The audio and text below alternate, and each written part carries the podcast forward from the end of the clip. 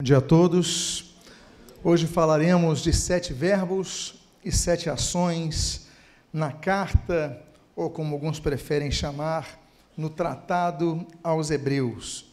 Eu convido a que você abra a sua Bíblia em Hebreus, capítulo de número 4. Falarmos de verbos em termos semânticos.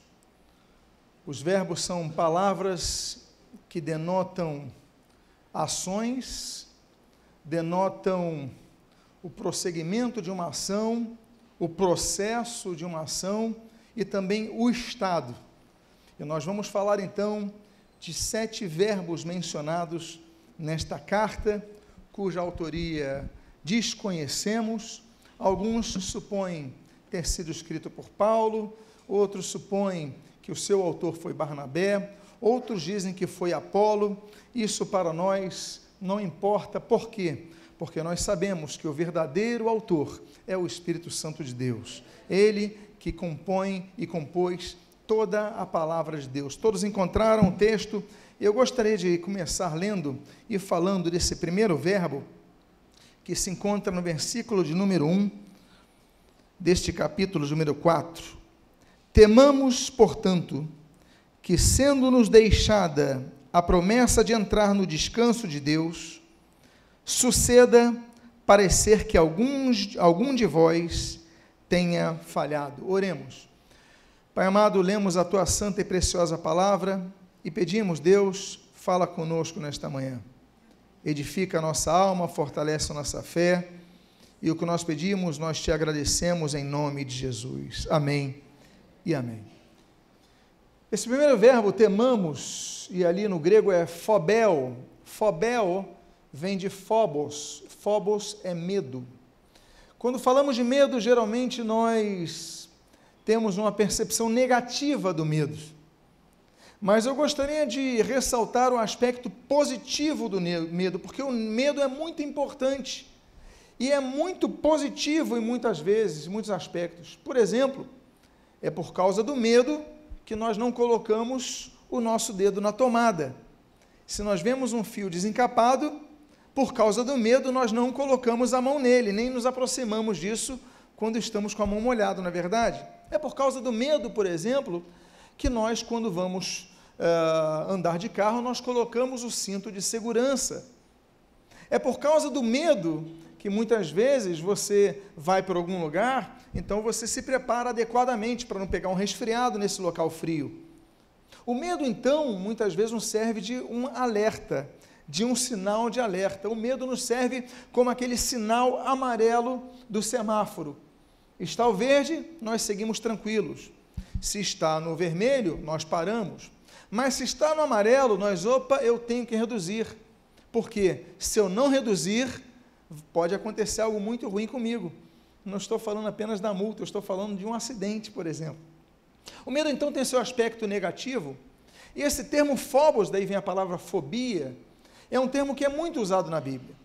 Nesse aspecto, o autor sagrado nos indica a nós termos phobos, a nós termos o medo, e aqui a palavra, ela coloca uma palavra um pouco mais leve, o temamos, mas é muito interessante por quê? Porque o temor e o medo têm uma mesma base, têm uma mesma raiz no grego. No português, essa língua já latinizada, já mais rica, ela simplifica mais.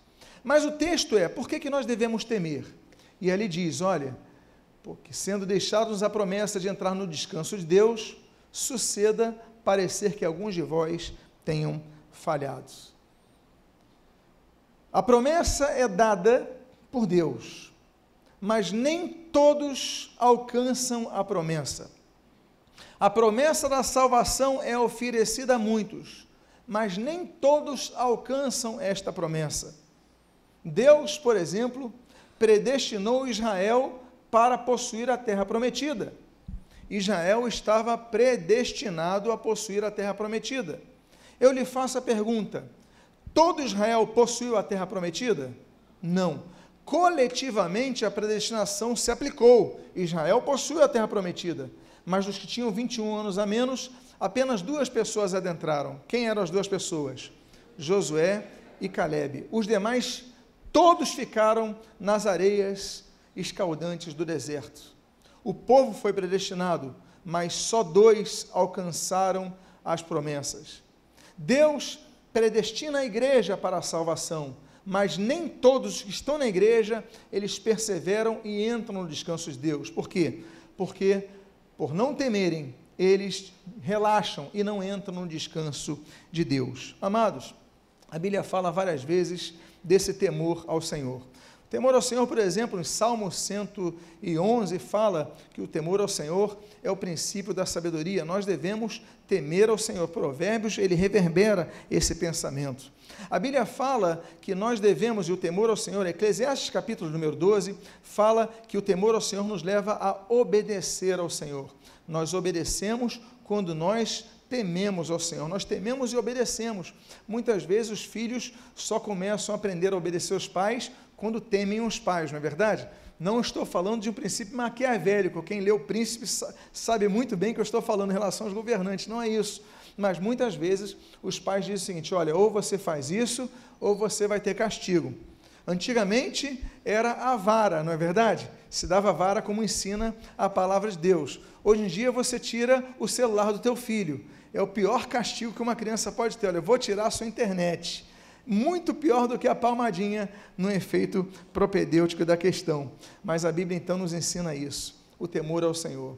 O temor ao Senhor, por exemplo, como diz a palavra de Deus, em 2 Coríntios capítulo 7, nos faz nós andarmos em santidade. A santidade ela é buscada por quê? Porque nós tememos a Deus. A Bíblia diz em Hebreus, capítulo número 12, que o temor ao Senhor nos leva a servi-lo. Nós podemos servir a Deus de várias formas. Nós podemos servir a Deus, inclusive, de maneira desleixada, de maneira automática, de maneira robótica. Eu vou servir porque eu estou na escala eu estou servir porque nome, meu nome está escrito ali no mural, na escala. Não, eu vou servir a Deus porque eu temo, eu temo ao Senhor. E esse temor ao Senhor, então, ele vai numa escala além do medo. O temor ao Senhor, ele não é, não é a questão do medo, aliás, a Bíblia fala do temor ao Senhor, mas a Bíblia fala de um, de um, de um temor muito amplo, que se baseia no amor, no respeito, na reverência. Você teme pessoas, não porque você tem medo delas, mas porque você a respeita. A Bíblia diz, aliás, numa das canções mais lindas, você sabia que o Senhor Jesus foi compositor de uma música, de uma canção? Você sabia disso? Há pessoas, e aqueles que militam na área musical, talvez não saibam, mas existe uma canção que Jesus fez com Moisés. Essa canção está em Apocalipse, capítulo número 15. A Bíblia diz que é uma canção feita pelo Cordeiro e Moisés. Olha só que autoria.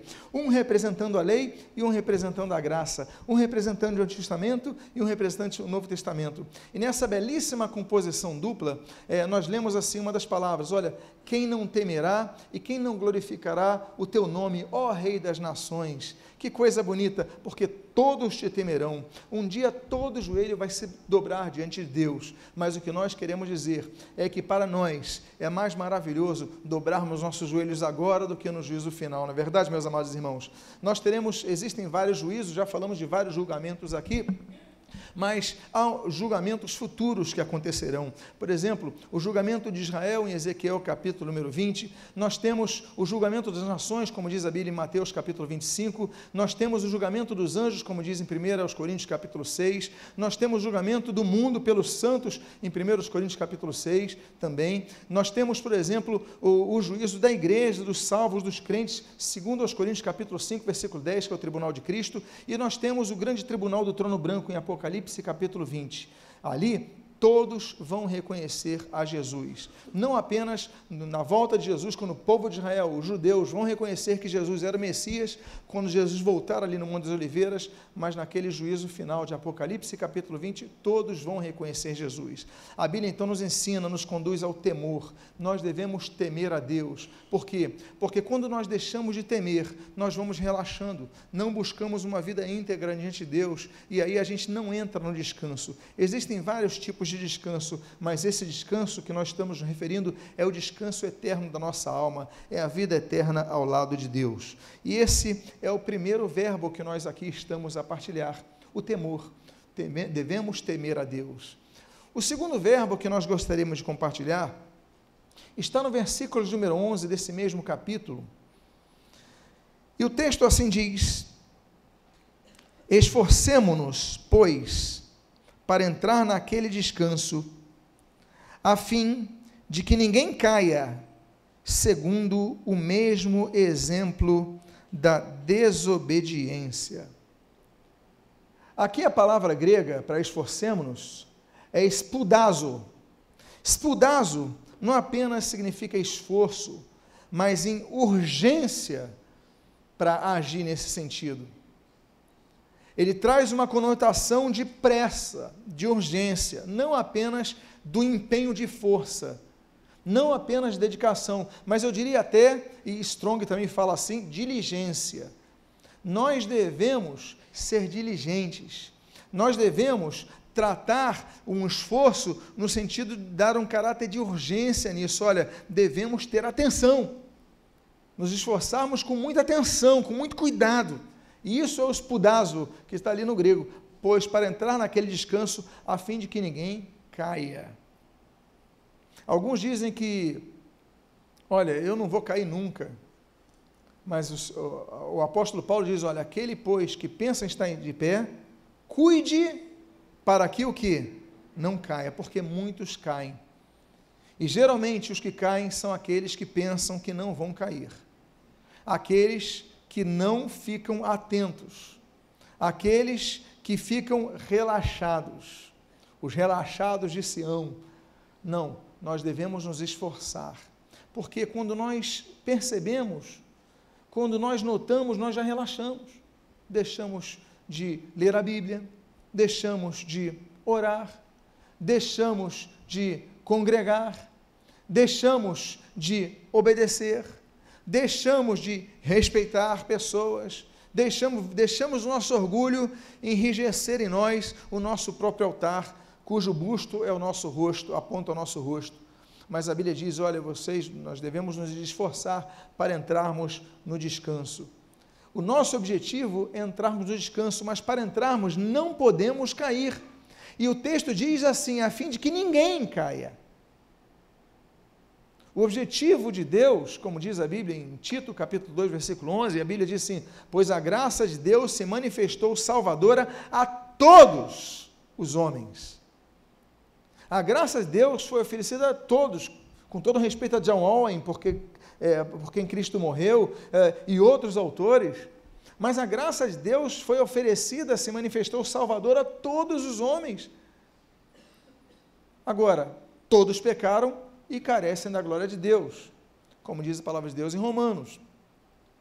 Aí Deus nos otorga então a sua graça, nos alcança com o seu amor, nos dá o seu dom, né, a graça como dom, Efésios capítulo 2, versículo 8, versículo 9 e aí nós devemos então cuidar para não cairmos.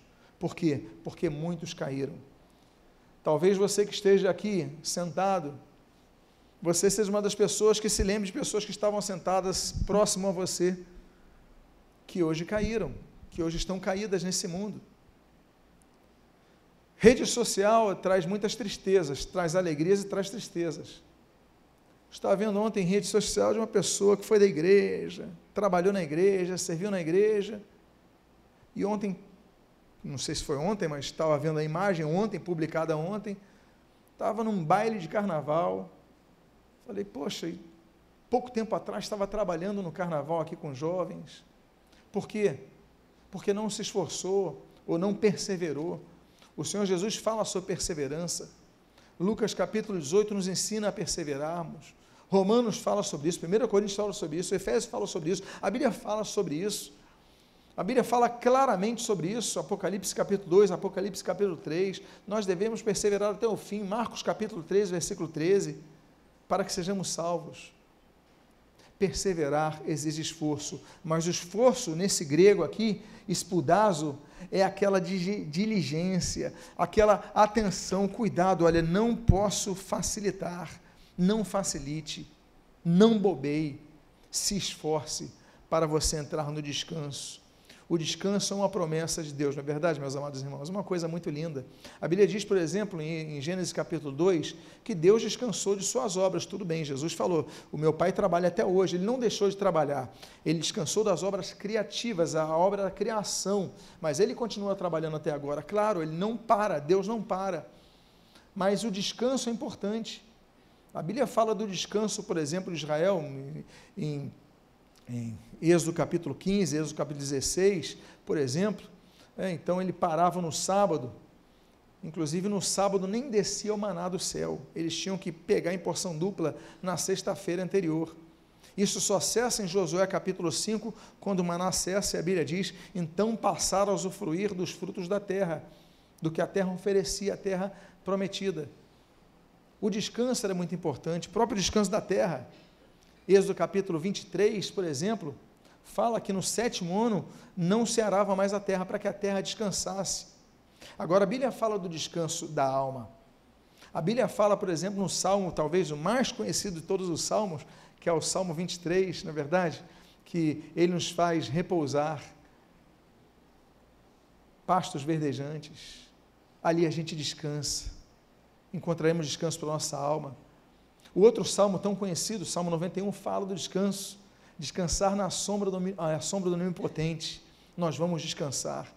Mas o descanso que nós vamos ter que entrar. Porque nós temos que trabalhar em todo tempo.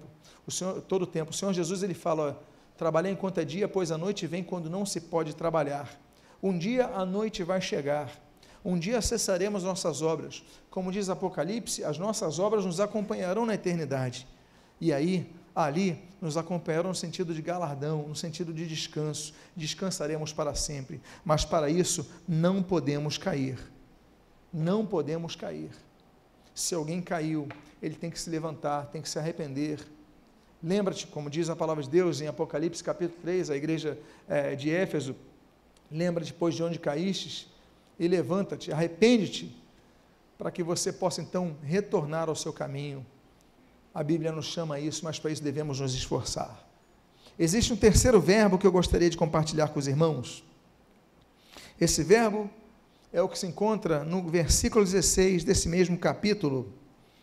A Bíblia diz assim: Acheguemo-nos, portanto, confia confiadamente junto ao trono da graça, a fim de recebermos misericórdia e acharmos graça para socorro em ocasião oportuna. Essa palavra, procercomai, pró, aí todo mundo sabe, pró é em direção a, né? Pró. Tudo que é pró, você está indo em alguma direção, direção a. Cercomai é um verbo que fala vir, é como se fosse vir. Ou, é, é, é interessante, no português daria assim, vai em direção a vir. Não combina no português.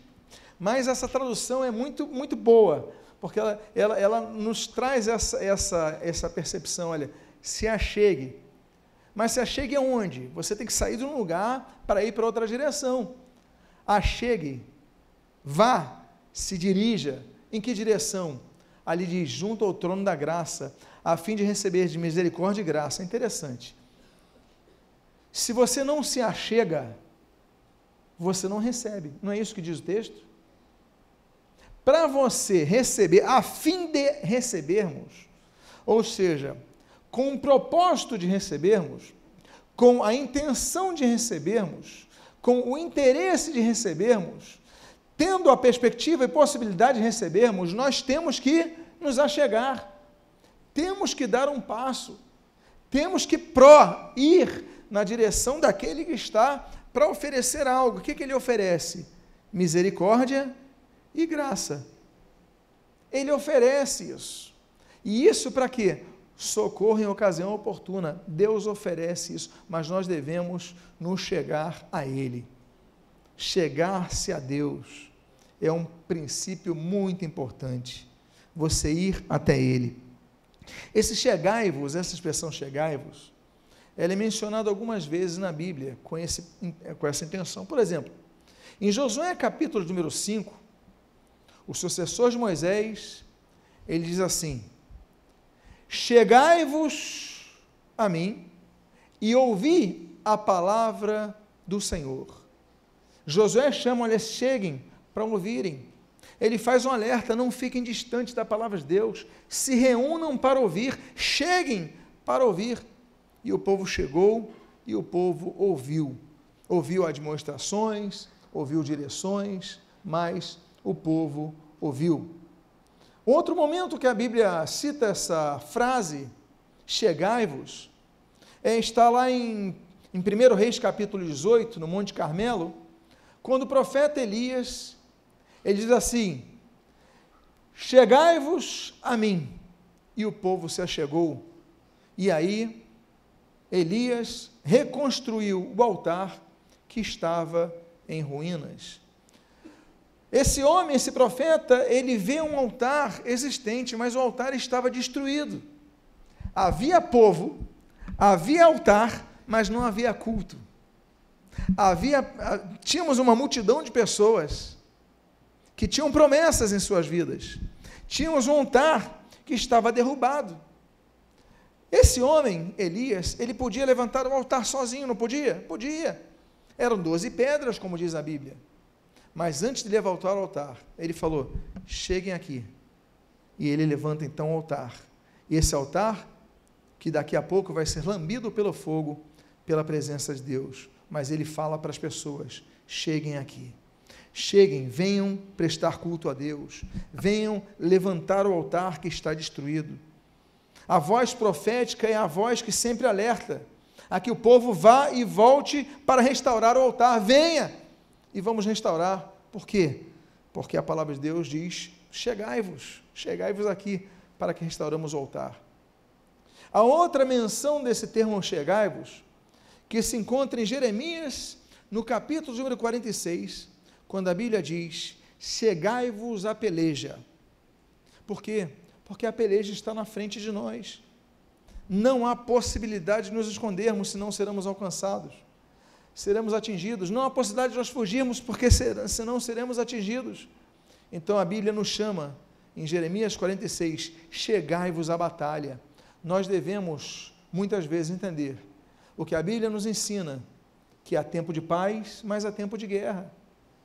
Há tempo de nós descansarmos e há tempo de nós trabalharmos. Há tempo de nós lutarmos e usufruirmos da nossa luta, mas isso não nos impele de marcharmos e lutarmos. Acheguemos-nos. Chegai-vos. Chegai-vos. Uma das expressões que é repetida na Bíblia por três vezes é: Chegai-vos a mim e eu me chegarei a vós. A Bíblia diz isso em Zacarias capítulo 1, versículo 3. A Bíblia diz isso em Malaquias capítulo 3. E a Bíblia diz isso em Tiago capítulo, 8, capítulo 4, versículo 8: Chegai-vos a mim, e eu me chegarei a vós. Nós devemos buscar a Deus, buscar a presença de Deus, porque Ele se manifesta a cada um daqueles que o buscam. Não é isso que diz o texto? Acheguemos-nos, pois, confiadamente, para que possamos receber a misericórdia e acharmos graça. Porque a graça, ela tem que ser achada, encontrada. Deus dá a graça, mas nem todos querem a graça, nem todos buscam a graça. Muitos dão uns costas para a graça de Deus. Deus oferece, mas Ele espera de nós uma postura. Acheguemos-nos. Procercomai, devemos achegar-nos. E como? Confiadamente. É vestir da, da, da, da, da palavra da fé. Devemos estar com o escudo da fé empenhado em nossa vida, acheguemos-nos a Deus. Aí nós vamos para mais um verbo.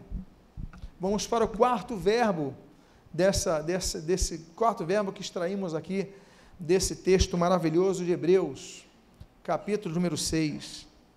A Bíblia diz: Por isso, pondo de parte os ele, princípios elementares da doutrina de Cristo, deixemos-nos levar para o que é perfeito não lançando de novo a base do arrependimento de obras mortas, da fé em Deus, o ensino de batismo e da imposição de mãos, da ressurreição dos mortos e do juízo eterno. Isso faremos se Deus permitir. Olha só que coisa interessante. Deixemos-nos levar. Essa palavrinha aqui é fero. Fero, em grego, é ser carregado. É o mesmo termo que se usa para uma mãe que carrega o filho. ela fero o bebê dela, é, o, a paidia. Então, ela leva, deixemos-nos levar para o que é perfeito. Deus quer nos conduzir para o que é perfeito. Aí você fala, eu não sou perfeito, mas nós devemos ser perfeitos. Mas eu não sou. Mas você muitas vezes tem uma percepção errada do termo perfeição da Bíblia. Porque essa palavra daqui, ah, para o que é perfeito, aqui é teleion, teleiotes, vem de teleios, teleios, que significa completo, aquilo que não precisa de nenhum acréscimo para alcançar o seu fim. Isso é o teleios. Ou seja, para sermos levados ao que é perfeito, não é sermos levados a um estado de que nós, ah, eu daqui a pouco vou estar andando assim, flutuando com uma auréola, não é isso. É que seremos completos. Não precisamos de nada para completar aquilo que nós devemos ter. Estaremos suficientemente plenos do que nós precisamos.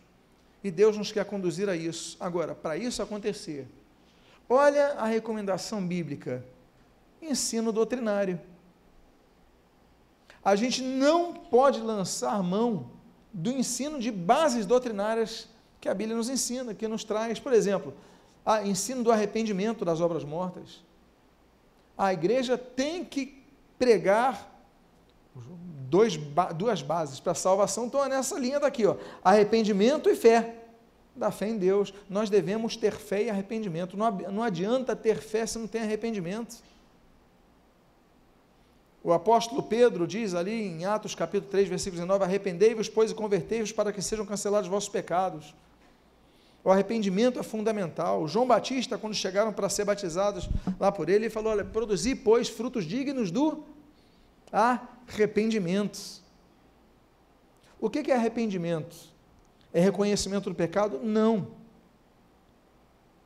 é você falar, não, eu, eu, eu sei que eu, eu errei, eu tenho certeza que eu errei, eu tenho consciência que eu errei. Isso é arrependimento? Não.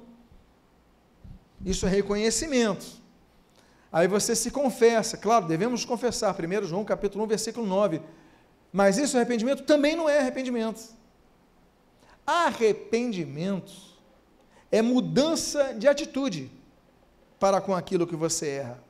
Ou seja, o cara rouba, o cara assalta, ele rouba a pessoa, vai para casa, nem dorme, de chateado, aí fica com remorso, aí fica, poxa, eu não devia ter assaltado a pessoa. Ele está arrependido? Não, ele está com remorso. Ele tem consciência do erro? Tem consciência do erro, mas está arrependido? Não. Se ele tiver arrependido, ou se ele conhece a pessoa, vai e devolve, como Jesus falou, não é isso? Ou se não, ele não volta, mas no dia seguinte ele volta a roubar, ele não se arrependeu. Ele tem remorso, ele tem reconhecimento, mas não se arrependeu. Arrependimento é quando você deixa de fazer aquilo de errado que você estava fazendo. Então nós devemos, a igreja tem que ensinar isso, arrependimento, fé. Agora, ensino de batismo. Toda a igreja vai ensinando batismo. Tempos em tempos se batizam pessoas ótimas, a igreja não tem falhado nisso. Mas imposição de mãos. Nós temos um momento no culto que a gente sempre aqui, a gente chama de momento da dedicação, a gente impõe as mãos, não é verdade? Nós devemos falar sobre isso. Aliás, eu vou dar um estudo sobre isso daqui a alguns domingos. Daqui a dois domingos não, porque é o Dia Internacional da Mulher, eu vou pregar sobre mulheres de manhã e de noite. A igreja tem que valorizar as mulheres. A igreja muitas vezes tem uma postura complacente com o absurdo que faz contra as mulheres. Eu vou pregar no Dia da Mulher, que é dia 8 de março, de manhã e de noite sobre elas. Duas grandes mulheres, para mim, duas grandes mulheres que a Bíblia apresenta. Mas no domingo seguinte, pela manhã, eu vou trazer um estudo aqui sobre arrependimento, sobre, perdão, imposição de mãos. Por que, que a imposição de mãos é importante? O que, que a Bíblia ensina sobre isso? Ok? Mas enfim. Se batismo em imposição de mãos, ressurreição dos mortos. Meus amados, ressurreição dos mortos tem muita gente que se diz cristã e não acredita na ressurreição dos mortos. A nossa fé é vã.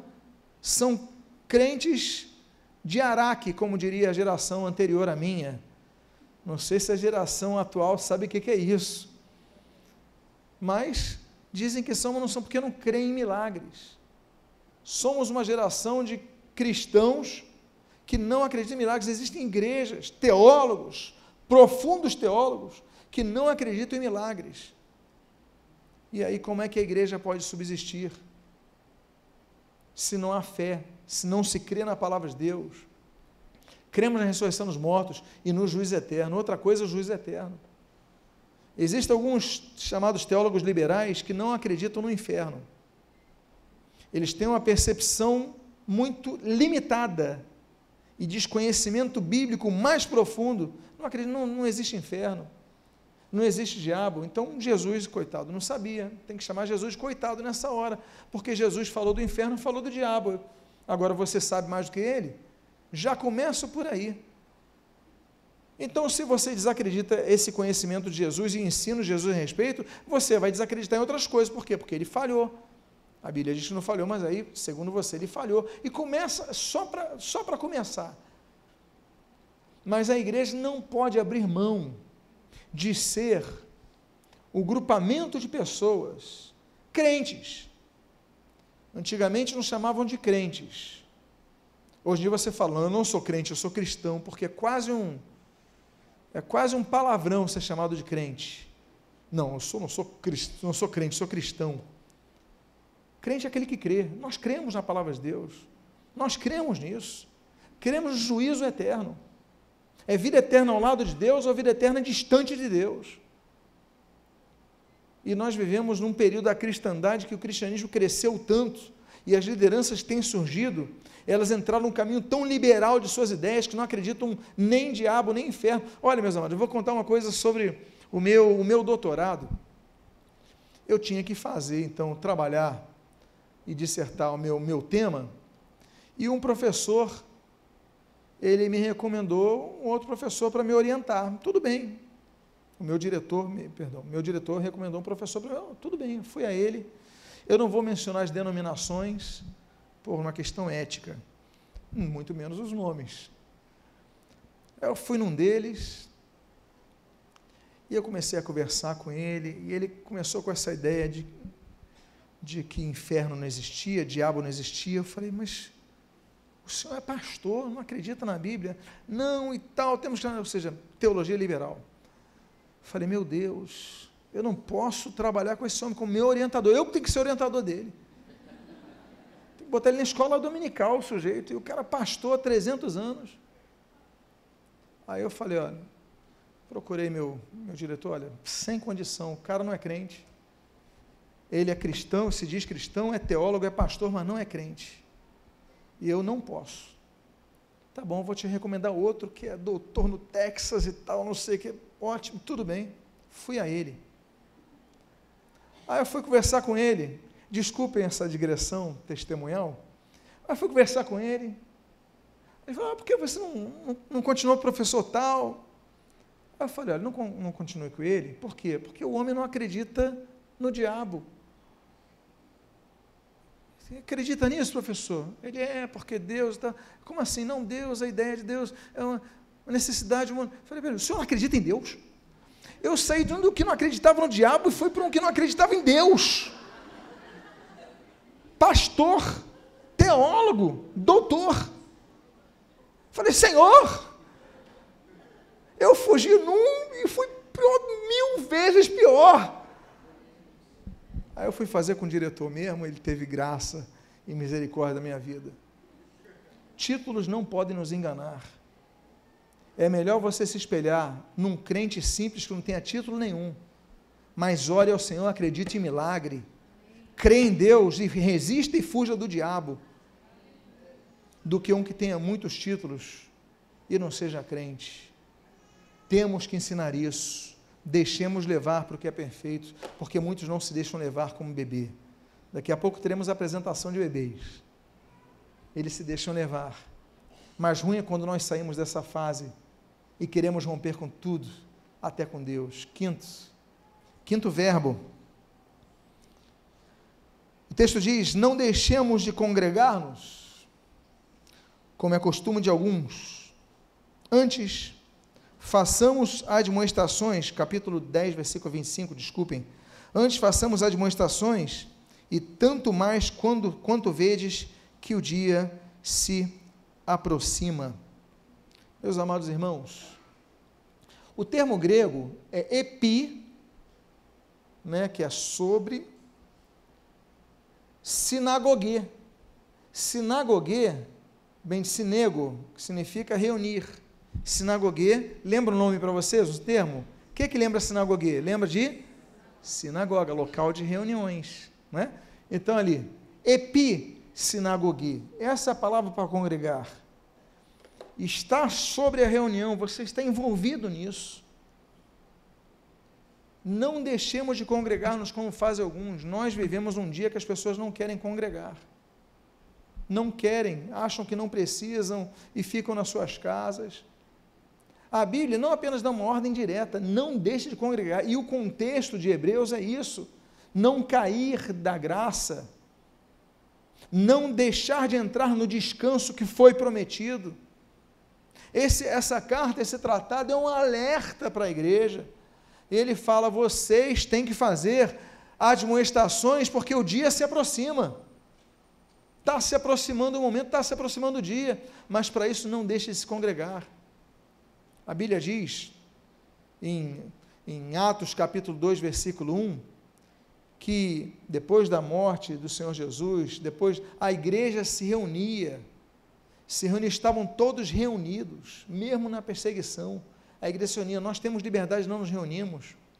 A igreja se reunia mesmo na perseguição.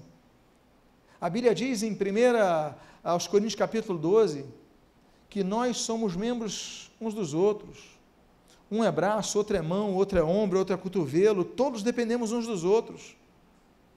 A Bíblia diz em 1 Coríntios, dois capítulos depois, 1 Coríntios capítulo 14, olha, um tem salmo, outro tem doutrina, outro tem línguas, outro tem interpretação porque cada um, Deus deu uma coisa diferente, um dom diferente, mas nós temos que nos congregar para isso também. Nesse sentido, nós entendemos aquilo que diz 1 Pedro capítulo 4, versículo 10, que nós devemos oferecer cada um aquilo segundo o dom que Deus nos deu. Cada um tem um dom diferente. Eu tenho um dom que talvez ele, ele e ela não tenham, mas eles têm dons que eu não tenho. Eu dependo deles, eles dependem de mim, nós interdependemos uns dos outros. Isso é a igreja, isso é a beleza da igreja. Devemos buscar os melhores dons, a Bíblia ensina sobre isso. Mas não temos todos. Então dependemos uns dos outros, mas não deixemos de congregarmos como fazem alguns. Há um texto muito forte nesse sentido, que é 1 João, capítulo 1, versículo 7. Se andarmos na luz, como Ele está na luz, mantemos comunhão uns com os outros, e o sangue de Cristo, o sangue de Jesus nos purifica de todo pecado. É interessante que esse termo no grego, e, em, em grego é kai, esse termo e, ele condiciona o sangue de Jesus que nos purifica de todo pecado, a quê? Se andarmos na luz e mantermos comunhão uns com os outros. Ou seja, há um condicionamento, nós não podemos, e o texto é claro, não deixe de congregar. Você tem que ter uma igreja para congregar. Ah, eu não gosto da Nova Tijuca. Tudo bem, tem outras e com certeza a maioria são melhores que essa. Aqui a gente faz o nosso esforço na nossa linha, nossa, nossa doutrina, temos um entendimento. Agora tem outras que tem. Procure o local onde Deus confirmar o teu coração. Mas o importante é que você não deixe de congregar. Ah, pastor, estou indo para Batista, estou indo para a Assembleia, estou indo para Metodista, estou indo para Universal, estou indo para a Assembleia de Deus, estou indo para, para Congregacional o Espírito Santo está lá, e Jesus está sendo glorificado naquela igreja, porque a denominação não diz tudo. Tem que, você tem que perceber o que está sendo ensinado naquele púlpito. Porque tem muita igreja com denominação respeitável que o pastor está desviado, como eu citei para vocês. Pastores servos do diabo. O que o Senhor Jesus falou dos falsos pastores. Ou o Senhor Jesus estava errado, ele não quis nos alertar. Então fique sempre atento para o ensino. Faça como os bereanos faziam ali em Atos capítulo 17. Confiram se o que se prega desse púlpito é o que está na sua Bíblia. Você pode perceber que toda poltrona aí nós temos um bloquinho de anotações e uma caneta. E toda poltrona nessa igreja você tem um braço para anotação. Qual é o objetivo disso? Para você anotar tudo que é pregado aqui para conferir na sua casa. Para que você decida se vai acatar ou não. Porque os pregadores podem errar, mas a palavra de Deus nunca vai errar. Então você tem que ter consciência disso. Mas ainda assim, Ainda que a sua igreja tenha líderes que não sejam como você gostaria. Eu não sou o líder que gostaria, ele não é, ele não é. Ele não é. Todos temos limitações. Mas você não pode deixar de congregar. Porque não vai ter nenhuma igreja, nenhuma igreja, que vai te satisfazer plenamente. Mas você precisa estar congregando ali. Um dia teremos a igreja plena, perfeita, no sentido teleios, completa, no céu. Mas aqui na terra, não deixemos congregar-nos. E eu caminho para as duas últimos, dois últimos verbos. Hebreus capítulo 13, versículo número 7. A Bíblia diz assim: Lembrai-vos dos vossos guias, os quais vos pregaram a palavra de Deus, e considerando atentamente o fim da sua vida, imitai a fé que tiveram. Lembrai-vos dos vossos guias. Lembrai-vos. A palavra lembrai-vos é mnemoneio, mnemo, memória, mnemoneio, guardar na memória. Esse é o sentido desse lembrai-vos. A Bíblia fala sobre alguns lembrai-vos na Bíblia. A Bíblia fala, por exemplo, em, em Êxodo capítulo número 13, lembrai-vos, no contexto da Páscoa, lembrai-vos do dia de hoje, quando o Senhor com mão forte vos livrou da servidão no Egito. A Páscoa que os judeus celebram, que Jesus celebrou e que nós então, a partir daí, celebramos, a partir da visão cristológica da Páscoa, na verdade é uma lembrança da libertação do Egito. Lembrai-vos, é o que Deus fala. Aí nós temos um outro lembrai-vos, ali em Eclesiastes 12: lembra-te do teu Criador no dia da tua mocidade, antes que venham os dias maus. Aí você vai dizer que não tem prazer nesses dias, vai ter dificuldade, mas espera aí, lembra do Criador, desde a tua mocidade. Eu louvo a Deus pelos jovens que vão estar unidos no retiro. Alguns vão estar evangelizando aqui na cidade. É importante vermos jovens trabalhando para Jesus. A força, que for jovens, vós sois fortes, a força que há neles. Então nós devemos lembrar da nossa mocidade, porque os dias vão ser. Aí você lembra, poxa, eu tive uma mocidade boa, uma, uma mocidade feliz. O Senhor Jesus ele fala de outro, lembrai-vos. Está lá em Lucas capítulo 17, lembrai-vos da mulher de Ló. O Senhor Jesus ordenou à igreja para que nunca esqueçamos essa mulher que a gente não sabe nem o nome dela. Era mulher de Ló. Mas ela preferiu olhar o passado e perdeu sua vida por causa disso, do que seguir no novo caminho que Deus tinha dado. Não podemos perder isso. Lembrai-vos. É o que a palavra de Deus nos ensina. Quero trazer à memória aquilo que me traz esperança. Jeremias, ao escrever nisso, isso, ele falava: nós temos que resgatar coisas boas. Porque, meus amados irmãos, a função do diabo, segundo João capítulo 10, é matar, roubar e destruir, não é isso? Para matar uma pessoa, ele pode usar o artifício do roubo. Roubar o quê? A esperança, roubar a fé, roubar a alegria, e ele vai destruindo a pessoa aos poucos. Aí vai tirando toda a alegria. Então você nessa hora você tem que contra-atacar. Olha, está dando tudo errado, peraí eu vou me lembrar daquilo que me traz esperança. Eu vou lembrar da promessa de Deus na minha vida. Eu vou lembrar da pregação que eu ouvi. Eu vou lembrar da palavra de Deus que eu li hoje. Eu vou lembrar. Do, e você vai resgatando isso, você vai contra-atacando. Aí você vai renovando as suas forças. Não se entregue. Lembre-se. Esse texto está dizendo: lembrai-vos dos vossos guias, os quais vos pregaram a palavra de Deus. Há pessoas que saem de igrejas quase que amaldiçoando os seus líderes uma vez recebi em gabinete uma menina que veio de uma igreja próxima, aqui na Tijuca mesmo. E ela chegou no meu, ah, está vindo da igreja, tá, seja muito bem-vinda. É, por que, que a irmã está vindo? Por que, que eu fui falar isso? Ela começou a falar mal do pastor. Eu falei, para! Eu quase, eu falei, meu Deus, não pode ter esse espírito, não. Tem que orar por ele, tem que ser grato a ele. Ah, ele falhou, ele usou a gravata que você não gostava, ele deu bronca no púlpito para alguém, não controlou o temperamento, deixou a carne. Mas, peraí. Tem misericórdia dessa pessoa, ora por ele, Senhor, tem misericórdia dessa vida. Eles falham, eles erram, mas ora por essa pessoa, não fica amaldiçoando. Lembrai-vos dos vossos guias, pregar a palavra de Deus. Você tem que lembrar de quem pregou para você. Você lembra de quem pregou a palavra de Deus para você no, no, início, ah, no, início, da sua caminhada cristã?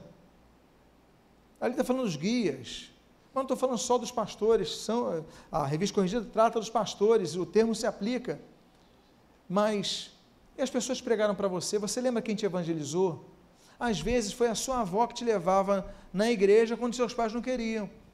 Às vezes foi o vizinho que levava para a igreja, ou alguém que panfletou na sua porta. Às vezes você recebeu um folheto, você se converteu, você não sabe nem quem entregou. Mas olha, eu me lembro desse dia, abençoa aquela vida, Deus.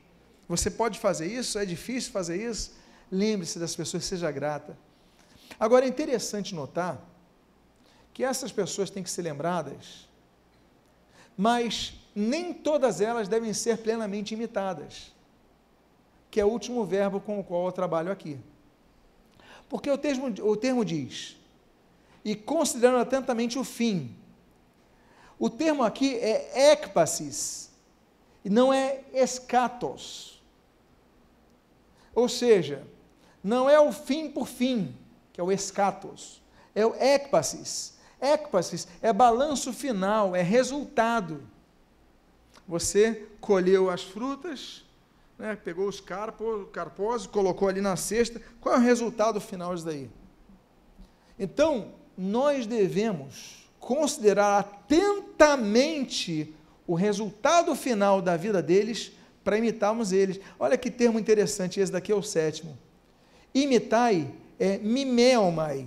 Mimeomai, dessa palavra mimeomai vem mímica. O que, que é mímica? Alguém sabe o que é fazer mímica? É você imitar os gestos. Não é isso? Até os gestos. A Bíblia fala: olha, você atenta até o fim da sua vida e faz os mesmos gestos na fé que tiveram. Mas olha só, voltando a falar de lideranças, muitos não chegaram ao fim proveitoso. O ecpasis é negativo não os imite. Lembre-se deles, os considere, ore por eles, sejam gratos. Agora, só imitem aqueles que chegaram até o fim da vida com a fé firme. Porque muitos, nós temos muitos líderes desviados hoje. Nós temos muitos líderes com desculpas mil, que não estão em igreja, não querem saber do evangelho, não querem saber de nada. Só ficam, muito pelo contrário, metralhando a igreja líderes apenas que só querem polemizar. Você conhece alguns? Tem muitos aí. Só fazem polêmica, tudo para minar a igreja. Então não imitem eles. Atentem até o fim, o ecpasis da sua vida, o resultado final, o balanço final, e imitem a fé. A Bíblia fala de imitações que nós devemos ter. A Bíblia fala três vezes de imitarmos.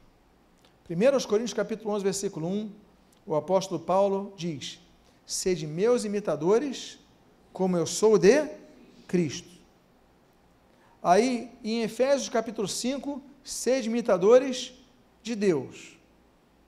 Em Hebreus capítulo 6, que é outro capítulo dessa mesma carta, ele fala assim: olha, sede imitadores daqueles que, pela fé e pela longanimidade, herdam as promessas.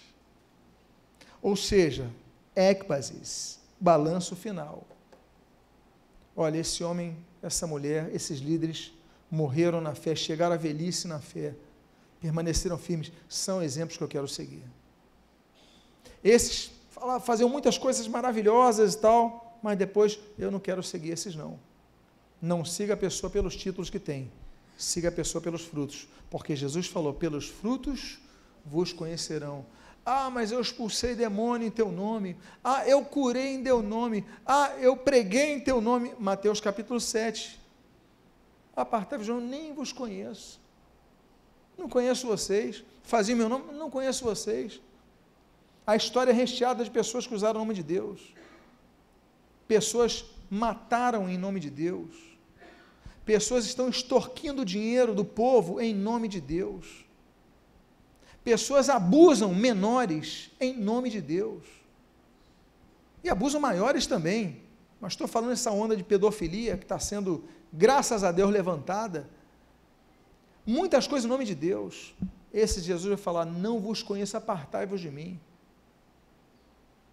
Então, olhe os frutos, olhe a vida, olhe além do microfone, olhe além do título imite a fé que tiveram, porque nós devemos imitar aqueles, como eu falei e mencionei aos irmãos, em 1 Coríntios capítulo 11, versículo 1, sede meus imitadores, vírgula, você pode completar? Como eu sou de quem?